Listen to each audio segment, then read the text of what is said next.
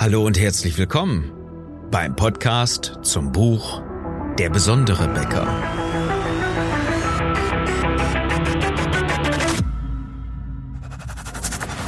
Mein Name ist Philipp Schnieders und als Unternehmer, Autor, Coach und Berater möchte ich dir in den nächsten Minuten helfen, deine Kunden und dein Team strategisch zu begeistern – dieser Success Podcast ist für alle, die ihr Team erfolgreich führen und den Umsatz ihrer Bäckerei steigern wollen. Ich wünsche dir viel Spaß bei der heutigen Episode.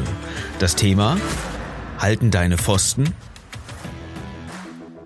Und es war während des Regens letzter Woche wo ich genau dieses Bild bekommen habe, ob die Pfosten halten, ob es wohl genau so funktioniert, wie ich mir das vorgestellt habe. Und hey, es hat funktioniert.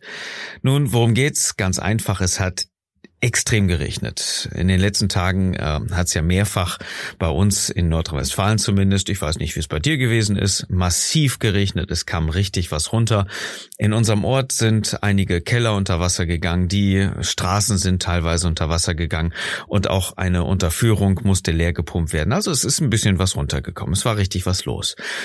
Und blöderweise habe ich vergessen, das Sonnensegel vorher einzuholen. Und äh, wir haben ein neues Sonnensegel, was ich äh, jetzt für diesen Sommer eingespannt habe.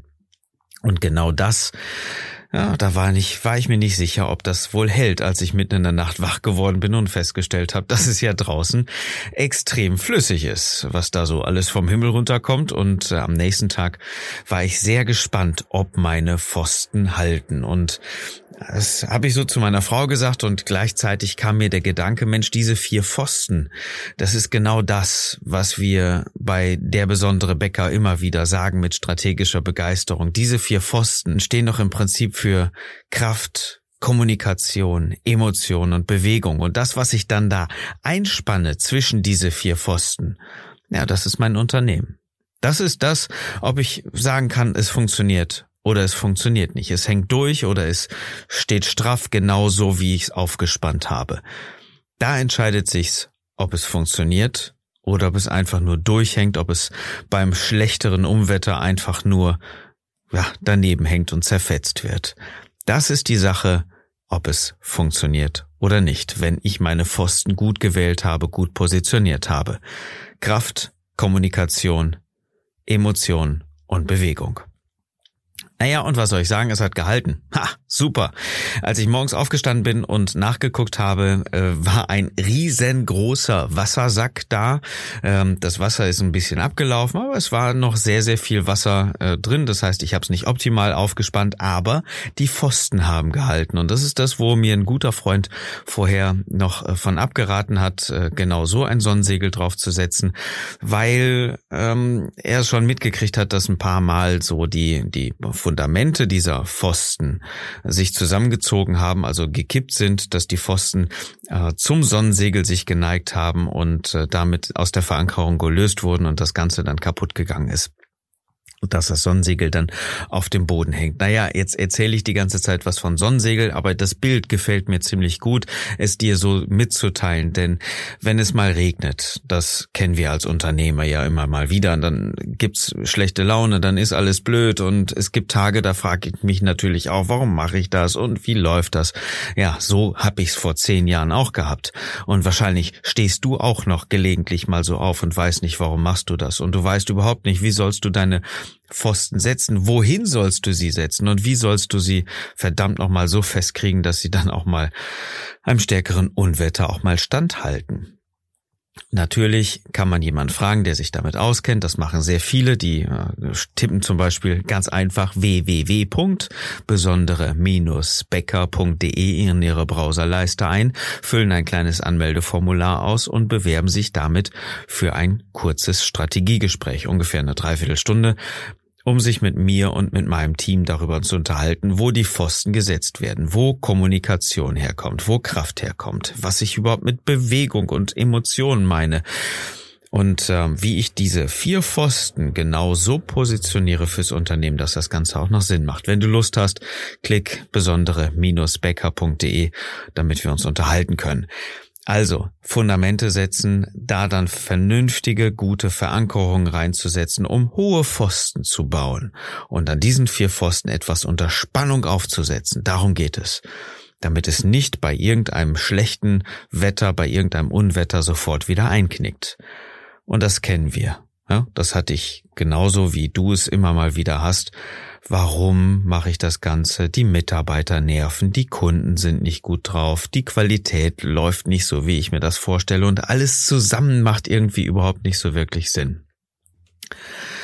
Wenn es dir genauso geht, dann lass uns doch mal einfach reinspringen in die Kraft. Punkt Nummer eins. Also, dein Pfosten Nummer eins besteht ja aus verschiedenen Problemen. Denn in den meisten Fällen, wenn es im Unternehmen nicht läuft, hat der Unternehmer zu wenig Kraft. Und das ist gar nicht mal so selten, denn wir Unternehmer brauchen eine ganze Menge Kraft. Wir müssen uns natürlich erstmal selber finden, um eine klare Linie für uns selber zu haben und gleichzeitig ja auch noch unsere Mitarbeiter führen. Und da hängt's schon meistens, ja. Die meisten Unternehmer führen nicht. Die sind einfach froh, wenn sie eine Kuschelzone haben, sich gelegentlich mal mit Mitarbeitern austauschen, aber Führung, nein, das bedeutet ja Menschen auch vor den Kopf zu stoßen. Das bedeutet ja Menschen auch mal nicht ihre Meinung einfach gelten zu lassen, sondern die eigene aufzudrücken, beziehungsweise damit klar und deutlich zu verbinden, dass ich ein Ziel habe und die Mitarbeiter mitzunehmen. Das schaffen die meisten gar nicht. Ja? Also insofern ähm, ist Führung meistens dann doch eher so eine Kuschelzone, die mit den Mitarbeitern aufgebaut wird. Hey, wir haben total familiäres Auskommen und wir sind alle per Du und ganz flache Hierarchien. Ja, sorry, aber das ist meistens Bullshit. Mit flachen Hierarchien alles gut, aber wer ist denn der Chef? Und wenn die Mitarbeiter dann anfangen, ihr eigenen Kram zu machen, weil sie nicht vernünftig geführt werden, verlierst du sie schneller, weil sie dann doch irgendwo unzufrieden sind. Die Menschen brauchen Halt, sie brauchen Leitplanken links und rechts, damit sie auch mal schneller fahren können auf der Autobahn, die du ihnen vorgibst. Also sorge dafür, dass sie auch Leitplanken haben, sorge dafür, dass sie ein Ziel haben, sorge dafür, dass sie wissen, warum sie überhaupt unterwegs sind. Und das alles bedeutet Führung. Abgesehen davon, wer springt denn ein und wer sorgt denn dafür, dass ein höheres Ziel gilt, wenn sich zwei streiten? Und das passiert ja auch immer wieder. Also, die Kuschelzone, nein, sie funktioniert in den wenigsten Fällen. Was ebenso wenig funktioniert, ist dann überhaupt vernünftig Kraft zu haben, wenn ich selber gar nicht weiß, warum ich das Ganze mache. So ging's mir zum Beispiel vor zehn Jahren. Wir hatten ein Produkt, was ich nicht gerne vertrieben habe, was mir eigentlich völlig egal war und äh, dementsprechend konnte ich keine guten Kunden akquirieren. Ich konnte meine Mitarbeiter nicht richtig führen. Na, ich konnte mich ja selber noch nicht mal richtig führen und über Wasser halten. Alles war auf Mangel ausgelegt, alles war nicht im Überfluss, sondern wirklich so immer so von der Hand in den Mund und nicht wirklich toll und, und durchdacht schon gar nicht, weil ich einfach keine Lust dazu hatte. Ich war gar nicht da angekommen, was ich eigentlich machen wollte. Einfaches Beispiel. Wenn du jetzt Backwaren herstellst, die genau so mies sind wie die Sachen, die man im Discounter kaufen kann oder im Supermarkt, dann hast du eine, naja, sagen wir mal, recht geringe Daseinsberechtigung mit deiner Bäckerei. Kein Wunder, dass du dich fragst, was mache ich hier eigentlich, weil genau das, was du produzierst jeden Tag, können deine Kunden ja auch für ein Drittel des Preises woanders kaufen. In naja, akzeptabler Qualität, da sind wir uns ja, glaube ich, einig, denn da werden die meisten Backwaren ja verkauft. Wenn du etwas Besonderes machst, dann hast du wiederum Sinn. Dann kannst du sagen, hey, meine Backwaren sind so naturbelassen, sind so gut, damit bereichere ich die Menschheit und vor allen Dingen sorge ich dafür, dass die, die sich bewusst ernähren wollen, es auch können und die binde ich an mein Unternehmen. Und dann haben wir wiederum einen Sinn, den du mit deiner Person wirklich massiv durch dein Team an deine Kunden bringen kannst. Das bringt schon mal Kraft, ja. Dadurch kannst du jeden Morgen aufstehen. Wenn du das nicht weißt, ganz ehrlich, dann wirst du auch nicht mit irgendeiner Marketingkampagne oder mit irgendwas anderem Erfolg generieren mit neuen Mitarbeitern, äh, weil du die eigene Verantwortung ja auf die Mitarbeiter abschuldest, anstatt sie selber zu leben. Wenn du nicht weißt, warum du jeden Morgen aufstehst, ehrlich, ganz ernst gemeinter Rat, klick besondere-becker.de und lass uns unterhalten, denn es bringt nichts anderes als wirklich, dass du weißt, wofür du jeden Morgen aufstehst, was dein Ziel ist und wohin du verdammt nochmal gehst, warum du überhaupt gehen solltest, in allererster Linie. Also, wenn du keine Kraft hast, dann brauchen wir uns über den ganzen anderen Rest auch nicht mehr zu unterhalten. Und die wenigsten Unternehmer haben wirklich diese Kraft. Sie strahlen sie in den meisten Fällen auch zumindest gar nicht aus. Und das sorgt dafür, dass sie nicht führen können. Also das liegt alles im Bereich Kraft der strategischen Begeisterung. Dann kommen wir zur Kommunikation, um mal einen Rundumschlag zu machen, deinen zweiten Pfosten richtig tief einzubetonieren. bedeutet natürlich, dass du gut kommunizieren kannst, denn du hast ein Ziel, was du anderen kommunizieren möchtest. Du möchtest sie mitnehmen auf deiner Reise. Du möchtest ja dafür sorgen, dass dir jemand folgt und sie vielleicht auch anführen, also dementsprechend dafür sorgen, dass sie Feuer und Flamme sind für die Idee, die du hast. Und da halten wir es doch mit, äh, mit Augustinus, der war es doch, glaube ich, der früher mal gesagt hatte, es muss ein Feuer in dir brennen damit du eine Flamme bei anderen entzünden kannst. Und genau so muss es genau funktionieren. Deswegen reden wir über strategische Begeisterung. Und Begeisterung ist da dieses Feuer, was du bei deinen Mitarbeitern und bei deinen Kunden entfachst, um sie mitzunehmen. Und das machst du nur, indem du kommunizierst. Ehrlich, 95 Prozent der Unternehmen kommunizieren grundsätzlich falsch. Das ist das, was in Deutschland einfach immer wieder total mies läuft. Wir haben keine gute Servicequalität, wir haben keine gute Kommunikation. Abgesehen davon, dass wir sowieso momentan in der Gesellschaft eine Verrohung der deutschen Sprache haben Richtung Assislang und massiver Vereinfachung, die häufig sogar überflüssig ist, gehen wir in den meisten Fällen immer von uns selber aus anstatt uns um unseren Empfänger zu kümmern. Also Sender-Empfänger-Kommunikation bedeutet, du bist Sender oder deine Bäckerei ist Sender und deine Kunden sind die Empfänger.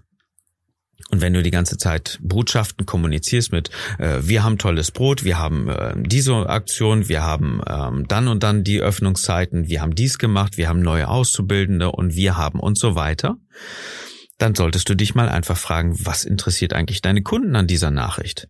Wollen die wissen, dass du neue Auszubildende hast oder wollen sie vielleicht leicht andersrum mitgeteilt bekommen, dass sie neue Ansprechpartner haben, dass es neue Menschen gibt, neue Hände, die ihr Brot formen, neue Gesichter in der Bäckerei, die ihnen das Brot verkaufen.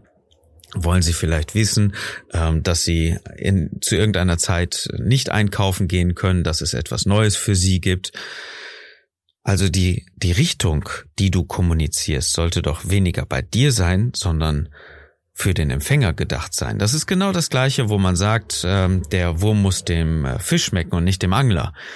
Genau das ist das Prinzip, aber das macht ja keiner. Ne? Das ist immer wir, wir, wir, ich, ich, ich, aber niemand kümmert sich wirklich um den Empfänger dabei. Und wenn ich dann nochmal ganz anders kommuniziere, dann reden wir da über respektvolle Kommunikation, die sich komplett dem Empfänger gegenüber verschreibt, das heißt dem Kunden und aus seiner Sicht kommuniziert. Und dann hast du auf einmal eine ganz andere Kommunikation. Dann ist es auch nicht einfach nur, hey, wir haben was gebacken und das sind unsere Brote und sieht das nicht toll aus.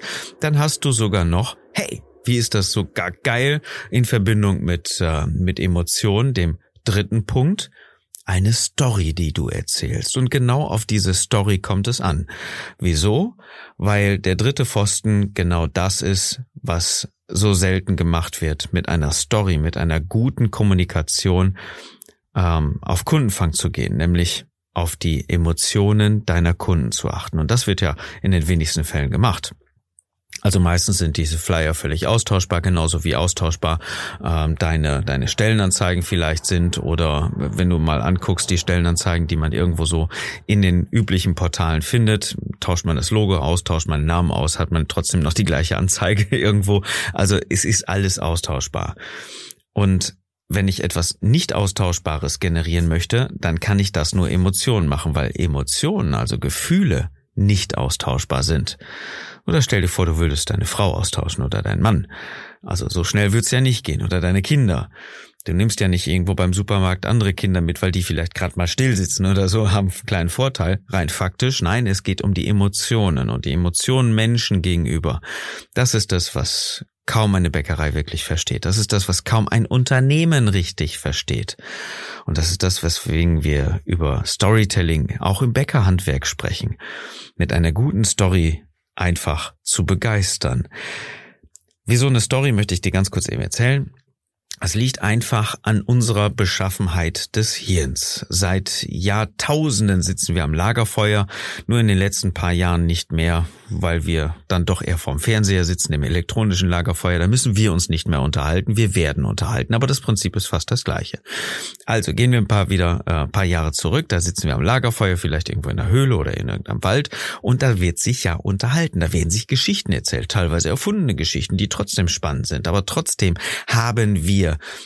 eine Kommunikationsform gefunden, wir Menschen, um uns zu gruseln, um uns zu unterhalten, um uns äh, zu freuen, um irgendwelche Witze auszutauschen. Das sind alles Geschichten.